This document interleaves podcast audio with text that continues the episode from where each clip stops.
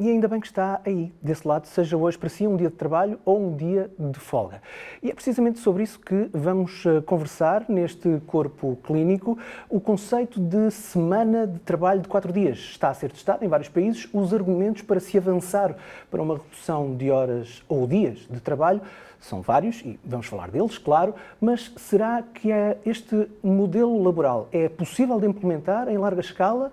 O nosso objetivo neste episódio é um bocadinho ambicioso, eu confesso, mas vale a pena tentar chegar a uma conclusão sobre se receber o mesmo salário trabalhando menos horas pode ser uma realidade ou é mesmo só uma utopia. Aqui em estúdio temos Liliana Dias, o, o seu título é um pouquinho eh, longo e eu vou tentar não, não me enganar, do Conselho de Especialidade de Psicologia do Trabalho Social e das Organizações da Ordem dos Psicólogos Portugueses consegui chegar até ao fim. E a conversar connosco a partir do Reino Unido, Pedro Gomes, professor de Economia da Universidade de Londres, coordenador do projeto piloto da Semana de Quatro Dias em Portugal. E é precisamente por eh, Pedro Gomes que vamos começar. Antes de mais, bem-vindo ao Corpo Clínico. Pedro, esta semana, eh, coincidentemente, ouvi um podcast eh, de informação em inglês em que se fazia a análise dos números do projeto piloto, do programa piloto da Semana de Quatro Dias no Reino Unido. Eram cerca de 60 um, empresas com quase 3 mil trabalhadores. Já vamos falar sobre esses dados de, de outros países, mas para já pergunto-lhe como é que é a realidade portuguesa. Em que ponto é que estamos no nosso projeto piloto da Semana de Quatro Dias? Muito obrigado pelo, pelo convite. Um, estamos, uh, o projeto piloto começou uh, em, em, novembro, tivemos uma fase inicial de três meses, onde tivemos várias sessões com empresas a explicar os possíveis benefícios da semana de quatro dias como prática de gestão. Um, e uh, vamos agora começar a segunda fase. Uh, tivemos cerca de 100 empresas que participaram nestas sessões, portanto, uh, não, não, não, simplesmente para saber mais sobre o processo. E estamos agora a começar a segunda, a segunda fase, que vai demorar três, três meses, onde uh, as uh, empresas vão preparar o teste da semana de, de, quatro dias. Portanto, são três meses onde definem uh, como é que vai ser implementado na, na, empresa, que políticas de recursos humanos vão ter durante o teste, como é que vão avaliar o sucesso ou insucesso da experiência, quais são as métricas, um, e vão também desenhar mudanças de processos, ou seja, a, a semana de quatro dias como prática de gestão não é simplesmente trabalhar da mesma forma e sair à sexta, uh, não trabalhar à sexta-feira. É preciso mudar a forma de, de, trabalhar, mudar os processos dentro da empresa e as empresas também vão trabalhar nessa parte de, de mudanças de, de, processos internos. Um, e o projeto em si, o teste, vai decorrer uh, entre junho e novembro deste, deste ano. Uh, e Pedro, já acontece haver pessoas a trabalhar uh, semanas de quatro dias em Portugal? Sim, tivemos, das sessões de esclarecimento, tivemos seis ao todo durante novembro e, e, janeiro. Tivemos sempre o representante de uma empresa em Portugal que já pratica a semana de quatro dias, portanto já começaram uh, o ano passado, houve umas que já, já há, mais, há mais tempo, a falar nesse esse testemunho na primeira pessoa um, uh, normalmente de um dos líderes da, da, empresa, a explicar porque é que fizeram, porque é que tomaram essa, essa iniciativa, como é que foi a adaptação, como é que, que mudanças de processos fizeram, como é que está, uh, como é que está a correr. Portanto, uh, envolvidos connosco como empresas associadas que já fazem a semana de quatro dias, são à volta de, de oito, oito empresas, mas seguramente há mais. E qual foi o primeiro feedback que recebeu em relação a estas experiências? Um, bem, o interesse, uh, podemos avaliar o interesse uh, de porque é que as empresas quiseram saber mais, quando a maioria das empresas uh, revela-se em inquéritos que não, não está particularmente uh, entusiasmado ou de todo uh, não, não, não querem saber da semana de quatro dias, mas as empresas que, que vieram ter connosco têm uma. Uh, nós perguntámos porquê e é uma, uma preocupação muito grande com os trabalhadores, quer com a saúde mental, níveis, níveis de stress dos trabalhadores, que depois se traduzem uh, problemas muito práticos para a empresa, por exemplo, ao nível de recrutamento, uh, de retenção ou de, de, de, absentismo e, portanto, é esta preocupação com o trabalhador, com os problemas que os trabalhadores têm, um, que trouxeram, uh, que, se, que, se, revelou como a, a, principal preocupação das empresas e, e pelo, pelos quais têm o interesse neste, neste projeto. Ainda bem que tocou nesses eh, dois assuntos, em alguma resistência uh, do patronato e também uh, na, na, preocupação com a saúde mental dos trabalhadores. Pedro, já vamos voltar a falar consigo, porque vamos para o campo da Liliana Dias, da Ordem dos Psicólogos Portugueses. Liliana, os, os, trabalhadores portugueses estão preparados para uma semana de quatro dias e já agora também aproveito, e os patrões portugueses estão preparados para uma semana de quatro dias? Bom, tal e qual como o Pedro disse, de facto não podemos implementar cegamente nenhuma medida, não é? Ela de facto é revolucionária na forma como nós pensamos o trabalho, gerimos o trabalho na nossa vida, é a mesma transformação que tivemos quando passámos a trabalhar cinco dias úteis, não é? Certo. Um, o que é importante perceber é que de ambos os lados, quer da parte dos empregadores, quer da parte dos colaboradores, há aqui uma preparação, uma reflexão a fazer.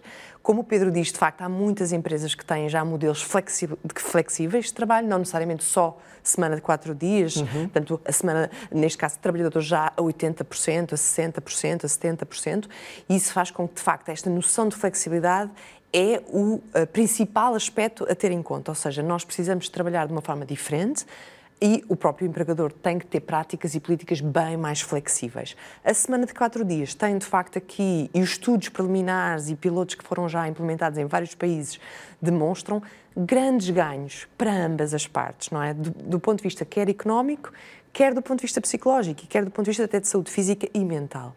E hum, é interessante o Pedro estar a dizer que, de facto, as empresas mais sensíveis estão mais preparadas, começam essa reflexão e essa reflexão é conjunta, porque os colaboradores também têm que participar nesse processo de pensar como é que vamos implementar, o que é que seria adequado, porque, tal e qual como vimos com o teletrabalho, não pode ser uma medida cega. Há pessoas que não respondem bem a modelos uh, que são radicalmente impostos, correto? Sim, porque também na, na, na questão do teletrabalho, que uh, derivou um pouquinho da, da pandemia, mas também na questão do teletrabalho, vimos, assistimos muito e continuamos a assistir um, a decisões vindas de cima para baixo sem a auscultação dos, eh, dos, dos colaboradores, dos, eu não gosto muito da palavra colaborador, colaborador sou eu neste caso, mas dos funcionários, de, das uhum. pessoas que fazem parte dos quadros. Uhum.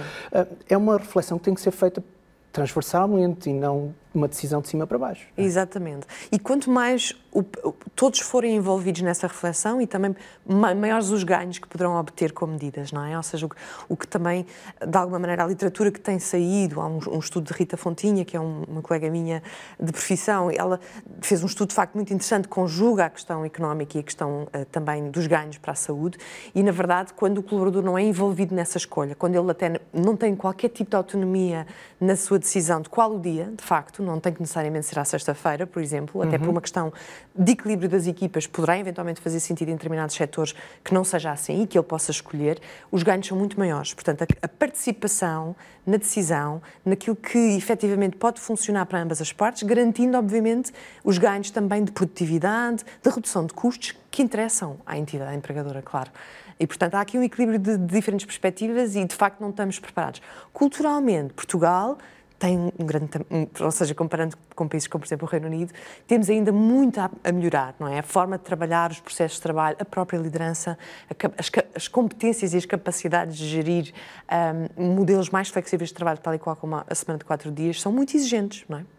Uh, Pedro, uh, quando uh, iniciaram este projeto piloto, quando falaram com uh, as lideranças, uh, como a Liliana estava a, a falar, uh, qual é que foi a primeira reação? De um, alguma reserva e foi necessário algum, um, algum trabalho de convencimento ou houve abertura?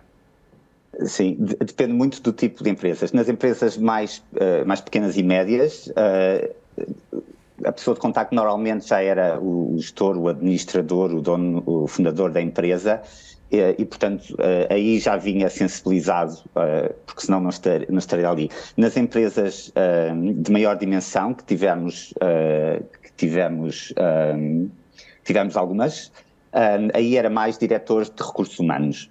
E então aí sente, sentia-se uma grande abertura de, de diretores de recursos humanos à, à ideia, mas sentia-se também que do lado de cima da, da eh, da administração existia muito mais, uh, muito mais barreiras. Nós vamos ter algumas grandes empresas que vão, uh, que vão, vão testar parcialmente, um, mas, uh, e portanto, se conseguimos convencer, mas é, há muito mais.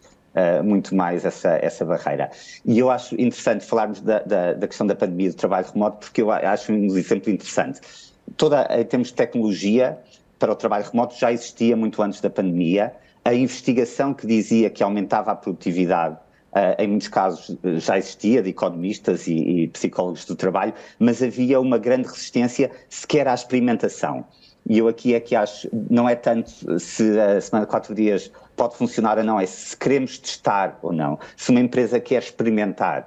E eu acho que é preciso desdramatizar toda esta uh, questão, embora esteja muito, seja um peso muito grande na, na, na administração, porque há a questão da, das lutas de, de, de classe, não, não, sei bem, mas como uh, as, as grandes empresas, as melhores empresas experimentam com tudo.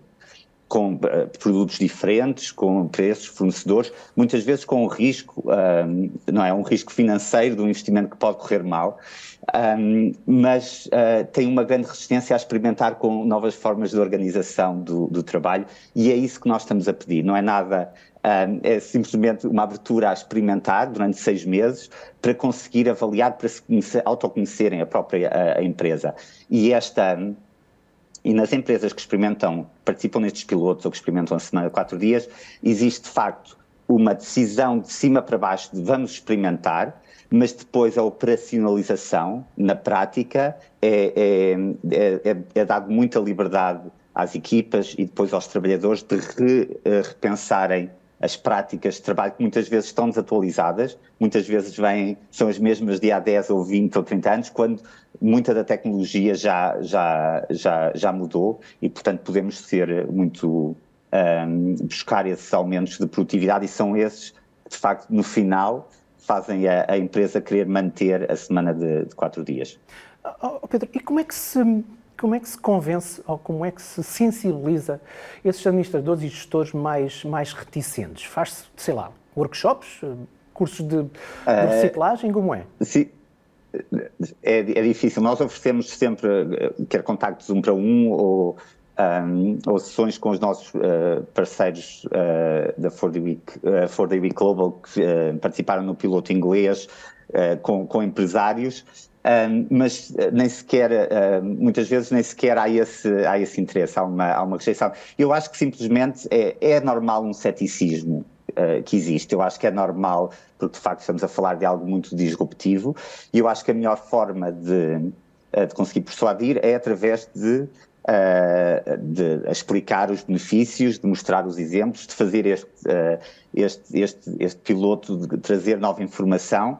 Um, e uh, água, uh, água mole em pedra dura, tanto dá que até que fura. Portanto, algum dia vamos, vamos ter uh, mais empresas que, que hão de querer participar, mas vai ser um processo muito, muito longo e eu acho que é, é normal esta, este ceticismo. O nosso trabalho é, é, tentar fazer o caso, construir um caso de forma positiva, argumentando, mostrando exemplos um, e tentar desdramatizar não é, essa, a questão da, da, da experiência. Ah, eu, eu, acho muito curioso o que me está a dizer, até porque ah, aproveito para fazer a ponte com, com a, a, Liliana, ah, porque isto joga um pouquinho com a psicologia das pessoas, que é, se calhar é preciso ver para crer, ou seja, alguém ter iniciativa, correr bem, e isso é importante, uhum. e depois, a partir do momento em que as coisas começam a correr bem, é um efeito dominó. É isso? Uhum.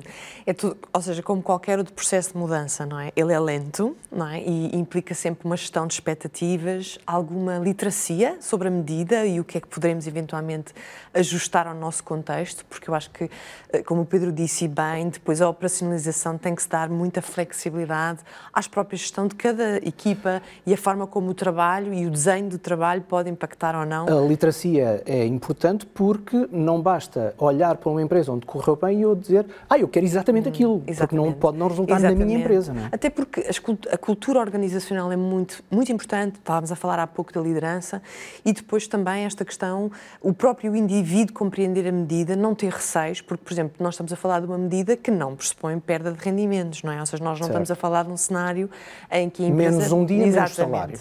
Nós não estamos a falar disso. Nenhum estudo está a contemplar essa perca de, de rendimento. E, e, e é muito importante isso isso para não gerar ansiedade e medo, não é? Porque nós estamos a viver um momento de muita ansiedade financeira a própria inflação está a trazer perda de rendimento efetivo e em Portugal isso obviamente tem um impacto muito maior do que noutros países.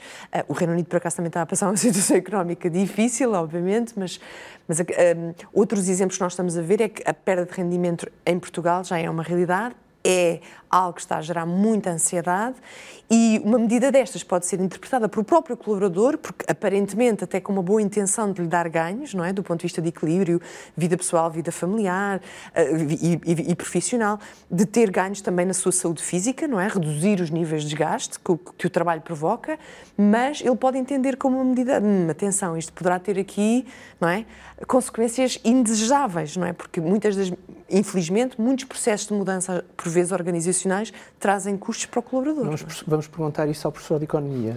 Pedro, uh, uh, esta questão uh, de, dos impactos económicos de uma medida destas, ainda para mais no contexto em que vivemos, que estamos a viver, no Reino Unido também com o factor do fator Brexit acrescido, naturalmente, mas vamos, vamos, vamos acima de tudo falar do, do, do, do caso português, mas esta, esta, este impacto económico está a deixar os, os administradores reticentes, não está? Uh, sim, uh, e algumas das empresas que não avançaram uh, disseram que era o contexto macroeconómico é difícil e, portanto, têm mais receio de, de, fazer essa experiência este, este ano. É aquela a questão velha questão do, agora não me dá jeito nenhum, não é? Exato, é um bocado, sim, é, nunca, nunca é uma boa altura. Exato. Um, mas só, só, para voltar a, a, ao ponto da Liliana, a questão da comunicação é muito importante, quer interna, uh, quer com clientes um, e, e, externa para, para, a empresa, e nós trabalhamos com as empresas nesse, nesse contexto, e uh, a parte do, uh, de explicar aos trabalhadores que isto é uma experiência, não envolve perda salarial, um, mas um, é, é, muito, muito importante para a gestão das expectativas dentro da própria empresa.